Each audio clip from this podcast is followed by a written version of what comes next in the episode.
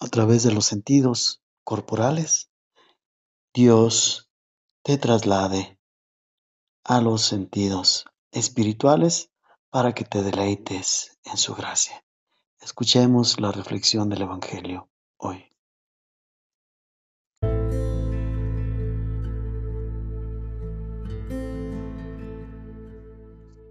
Del Santo Evangelio según San Juan.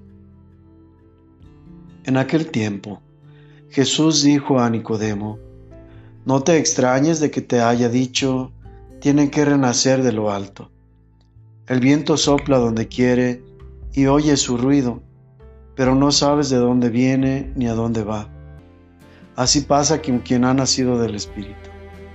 Nicodemo le preguntó, Entonces, ¿cómo puede ser eso? Jesús le respondió, ¿tú eres maestro Israel y no sabes esto?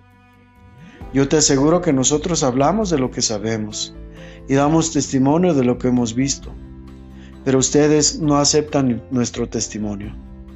Si no creen cuando les hablo de las cosas de la tierra, ¿cómo creerán si les hablo de las celestiales? Nadie ha subido al cielo sino el Hijo del Hombre, que bajó del cielo y está en el cielo. Así como Moisés levantó la serpiente en el desierto, así tiene que ser levantado el Hijo del Hombre, para que todo el que crea en él tenga vida eterna. eterna.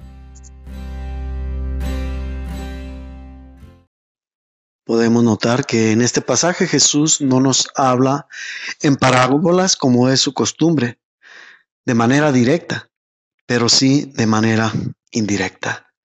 Hace la comparación de las cosas de la tierra, que viene y enseña y recrimina a Nicodemo que como no siendo capaces de entenderlas, pudieran tener la esperanza de entender las espirituales, las cosas del cielo. Y es a estas a las que hacen referencia las parábolas, pues es una forma literaria que nos ayuda a proyectarnos a una realidad y él mismo se declara como el único que puede instruirnos en las cosas celestiales, puesto que es el único que ha venido a la tierra teniendo como procedencia el cielo, que ha sido el único que pueda ver, hablar de las cosas de su Padre, de Dios, porque proviene de allá y pertenece allá.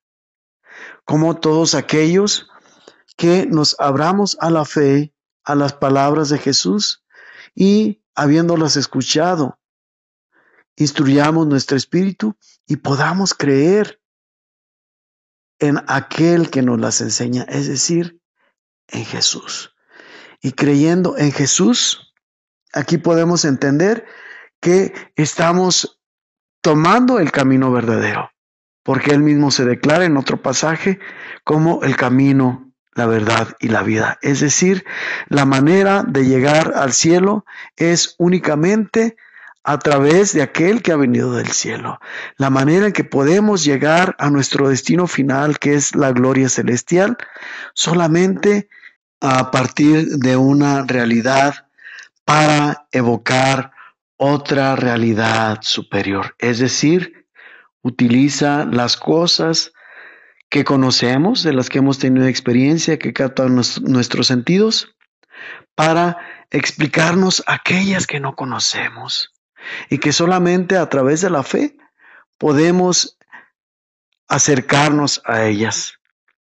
Y por eso las parábolas, como otras formas literarias que se usan en la escritura, proyectan de esta realidad terrena a la realidad celestial.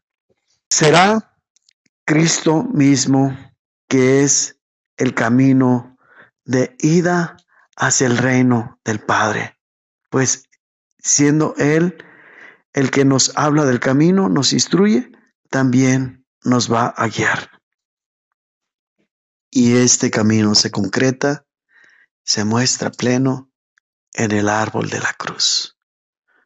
Cuando el Hijo del Hombre sea elevado como la serpiente, todo aquel que crea en Él se salvará.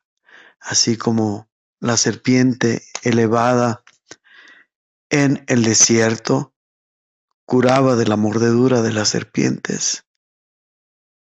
Así, al voltear a ver aquel que traspasaron, podremos tener la salud espiritual, es decir, la vida eterna.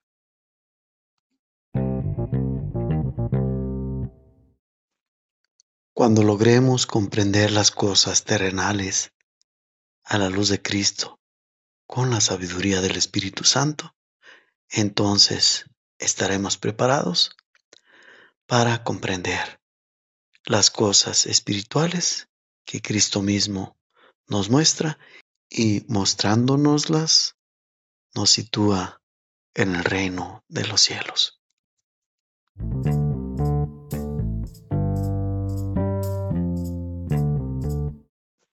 los frutos de la redención se anticipen en tu persona y Dios te bendiga en el nombre del Padre, y del Hijo, y del Espíritu Santo.